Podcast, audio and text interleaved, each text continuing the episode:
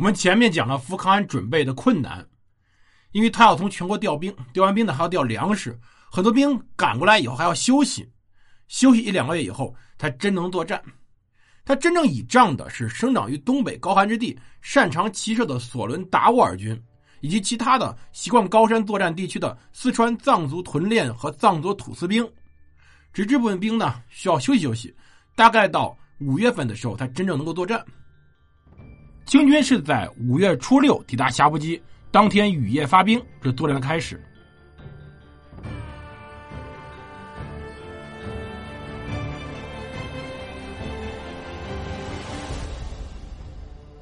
欢迎大家收听蒙头读书，大家好，我是胡蒙，这里是我们战争史，我们来接着讲我们的故事，来接着讲库尔喀之战。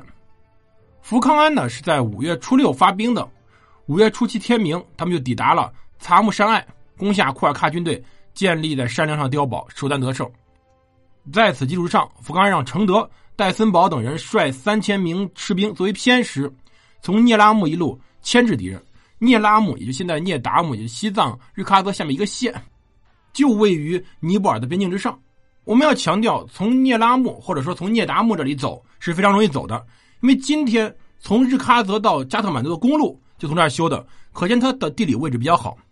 而实际上，福康安没走这条路，福康安走的是吉隆，也就是今天吉隆县。从吉隆县往南走就是加特满都，但是这条路并不好走。很多时候有些山路好不好走，今天我们看这里修没修公路，大家就能明白了。当时库尔喀军队占着吉隆，然后呢派出军队来迎战，也确实非常勇猛，也确实做殊死之战，但是被全部歼灭。五月初十攻下吉隆，这到此为止，失地全部收复。第二天，福康安上书报捷。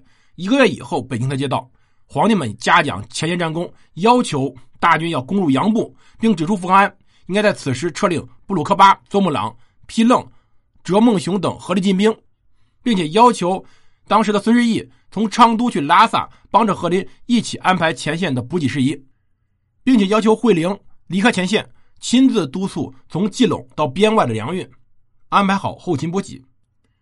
大军在克服基隆后的第三天出发。福康安在后来奏折里这样说的：“查基隆西南山势愈窄，道路具愈险，两山之间有藏地流出大河一道，各处溪河皆汇往下注，水势汹涌。这指的就是现在吉隆河流入尼泊尔，称之为特尔苏里河。通往贼境之路为热索桥，为扼要之地。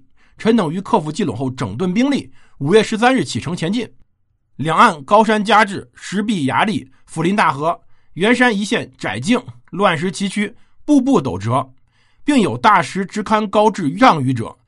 其两岸高峻，不相连属处所，横架独木偏桥，攀藤而过，几无置足之地。是日正值大雨，泥泞滑溜，有属难行。人马均有亲跌落崖者。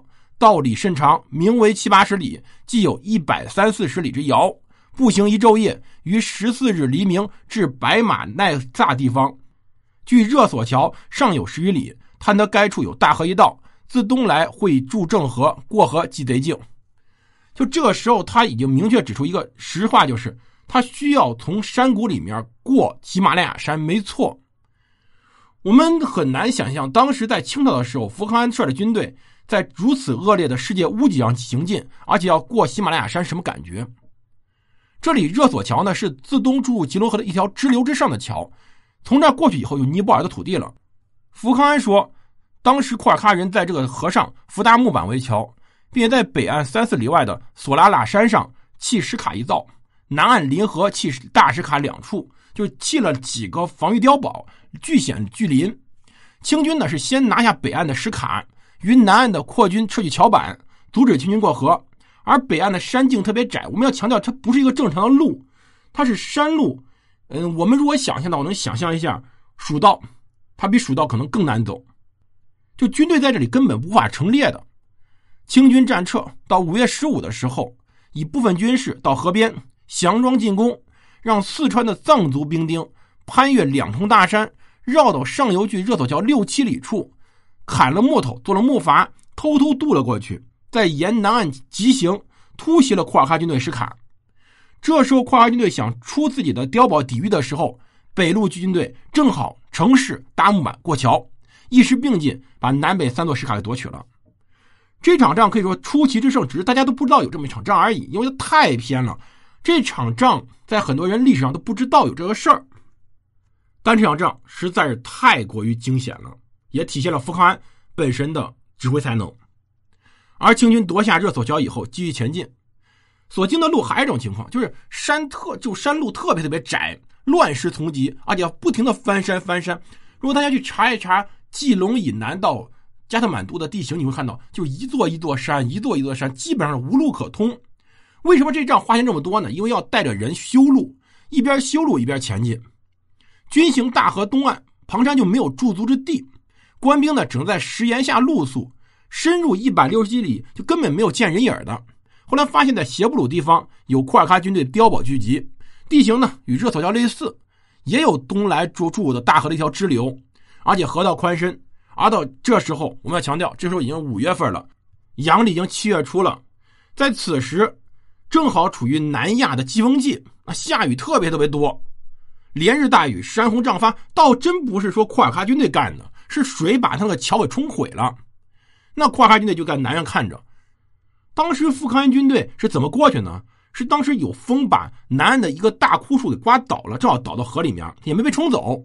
但这到了河里面，离当时北岸还有三四丈远，让各兵伐大木与那枯树接住了，就是一根枯树接上大木头，最后成了一座桥了。然后军队直接冲了过去，冲了过去以后呢，最后终于攻下对方。实际上非常非常险的，因为这个不是个桥，它是个大木头。你一旦不小心掉到水里头以后，你一旦不会水，直接被水冲走了。这是雨季，水流非常非常急的。这时候，福康带的藏族士兵好处就来了，就他们能攀山，都是一边攀山一边正面突袭，几方夹击，把这些哨卡给攻了下来。在五月二十四日黎明的时候，他们赫鲁河攻，把库尔喀军队彻底击败了。清军拿下杰谢布鲁以后，南行一百三十余里，到了库尔喀严守的东绝。这里库尔喀在山巅立营，半山以下有木城、石雕、石卡，直到一座来自东来西住的恒河河边，两山夹河对峙。清军从基隆往南来的时候，山路确实非常难走，但是你至少有地儿可落脚。但这个地方不一样，这个地方地势险峭无比。到六月初三的时候。清军在北岸分工，台夫英阿领队正路用大炮轰击，他们带着有炮。你想，在这种路径上能把炮运过来，得花多少人？而海兰察呢，取尖道绕行，越山最有另外一个处的据点七所。福康安迂回到上游水浅处渡河。六月初六的时候，经过肉搏攻下对岸的石卡木城，而台夫英阿正式从正路下山，搭桥过河仰攻，登高山，攻克了敌营寨十余处。海兰察也赶了过来。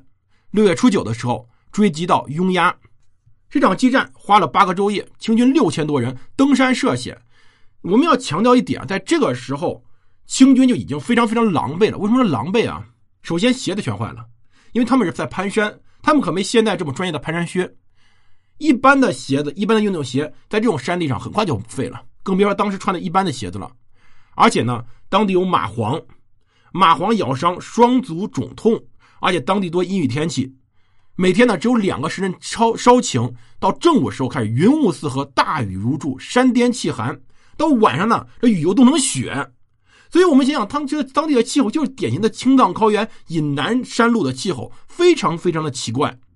而由于他们要攀山，要跨石，要攀登树枝，要跳跃上下，地面只要沾到霜、沾到雪就很滑溜，要么自己滚下山了，要么自己身边带的弓箭损折。帐篷呢根本就没有办法携带，而带的吃的又吃完了，后路又没有接应，所以这时候是个绝境。我们要强调，福康安在这场仗打的是个绝境的仗。但打到这儿有个很荒唐消息，让福康安都不知道该怎么评价：沙马尔巴死了。没错，就这个事儿的始作俑者沙尔沙马尔巴死了。他一直以为，哎，这是不是库尔喀人为了藏匿他，或者为了干什么事儿呢，把他给灭口了呀？后来经过反复的审讯，所抓的那些士兵。后来发现，哎，这还真不是他们把他灭口了，而且当时库尔喀方面还请了西藏的一些喇嘛去专门验明正身，哎，确实病死了。而当时呢，福康安考虑到，这时候清军的行动肯定对方已经知道了，应该很明确到底他到哪儿了，因为已经连续攻克这么多营寨了，肯定有人报或报信报回去了。这时候库尔喀人确实派人来了，但是没有派什么正儿八经的人，就是派了几个信使来传个信儿。然后写的信呢，既为认罪，也没有什么人去承认自己错误，还想把这个事儿呢糊弄过去，就像当年糊弄鄂辉那样糊弄过去得了，而且也没有任何表示投降的想法。那福康安就很简单了，直接回复了一个檄文，上面说：首先指出库尔喀你对我大清不敬，第一条就你对大清不敬，这最关键的问题。随后呢就说你两度践踏藏地，却委对于沙马尔巴，你寻衅借口，无非是西藏不用库尔喀的钱，不履行之前所谓的合同。现在查明了，藏地呢虽然用银钱，但是天朝所属，不照尔处钱法行使，那我们这儿没什么问题。而且所谓的什么交易细故，那为什么交易这个事儿就一个商业交易要打仗呢？而所谓合同呢，是藏人受你们诱使私利的，我们已经驳斥过了，这事不算数。而且到现在为止，你还一味诡辩，现在要求你们的王子、王叔、马布萨也以及沙马尔巴等人亲身前来请罪。哎，我们要强调这个事很有意思。这时候已经确定沙马尔巴已经死透了，还是要沙马尔巴亲身前来请罪，并将之前所抓的噶伦丹金扎什及兵丁放回。如果再犹疑，大将军定计统兵进剿。这时候在双方在这样的互相的通信，其实最关键就是福康让自己士兵歇歇脚，跑了几百里地，全是山路，再不歇人都要受不了了，马也受不了。而这个库尔喀国内在干嘛呢？在跑，没错。当时库尔喀王子。拉特纳巴杜尔逃避到毗邻印度的边境了，而留守国都的王叔巴杜尔萨也呢，就已经慌了，就不敢再展现什么傲慢了，赶紧召见了丹金班主尔，希望释放他们回国，请他们代为向中堂，哎，中堂就是福康安啊，他曾经当过兵部尚书，向中堂解释库尔喀跟西藏战争呢，是沙马尔巴在世时候呢，垂涎扎什布伦斯的宝藏挑唆所致。希望能够谅解，停止前进，不要再打了，并且愿意归还扎什布伦斯的财物，赔偿尼拉木冲堆事件中死去的汉藏官员的命价。今后每年按时间向大皇帝达赖班禅敬献贡物。但里面有句话非常有意思，里面怎么说呢？就是清廷在地方常驻钦差少量军队，藏人是在清廷皇帝统治下，但除了说是摆虚架子外，实际上西藏无需向清廷上交一分钱的税款。所以清廷也不会大力支援西藏，所以你会发现，其实当时库尔喀知道西藏是属于谁的，而且库尔喀也知道西藏本土到底是个什么状况。就是清廷对西藏的态度就是：我因俗治理，我对你们大概基本上非要放任。所以呢，他认为由于放任，所以清廷乾隆皇帝不会心疼这块地儿。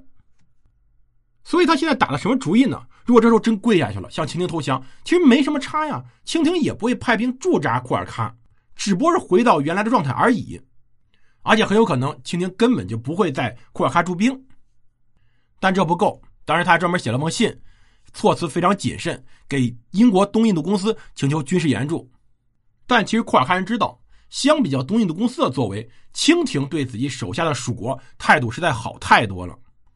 所以此时赶紧把所有的俘获的那些所有的士兵啊、官员，只要能找出来的，全部送到当时承德军前。而且专门写了封信来告诉当时的福康安：“哎呀，我们知道错了，什么事呢？都是沙马尔巴这个坏蛋干的。那他病死也确实病死了，有丹金班主啊可以作证。希望福康安大将军呢能够转述给皇帝。我们库尔喀呢永远遵奉约束，不再滋事了。不但西藏许云的话不敢再提了，而且会放弃基隆向来需给库尔喀交鹰马的权利，权利归还尼拉木边上的扎木地方等等等等。福康安呢干脆让他们回到杨部。”告诉他们五条，遵奉了，咱就停战。第一，这雍崖狭窄的，不能驻兵，需将嘎罗拉、堆姆木、加尔古拉、吉木吉等各山上驻守人全部撤回，山梁给我让出来，就是把前面我们前面的地方给让出来，先让我们驻兵再说。第二，王子拉特纳巴朵尔、王叔巴朵尔萨也应率大头领亲自前来投降。第三呢，沙马尔巴坚已经死了，把他骨灰及眷属徒弟全部送出。以平纠训。